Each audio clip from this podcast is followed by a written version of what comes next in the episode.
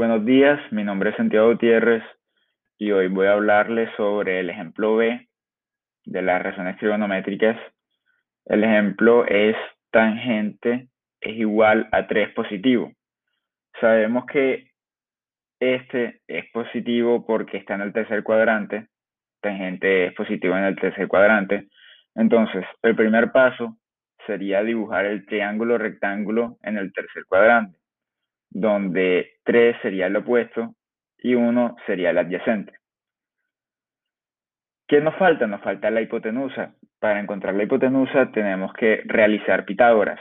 3 a la 2 más 1 a la 2 sería igual a raíz de 10. Con eso ya encontramos el seno.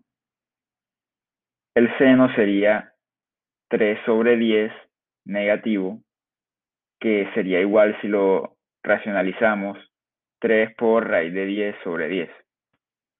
También tenemos el cosecante, que sería el inverso del seno, que sería raíz de 10 sobre 3.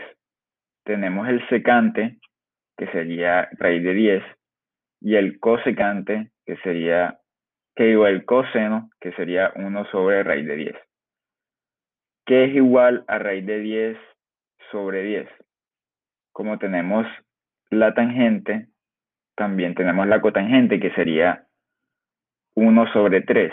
Recordemos que en el tercer cuadrante, seno y coseno son negativos, entonces sus inversos también serán negativos. Gracias.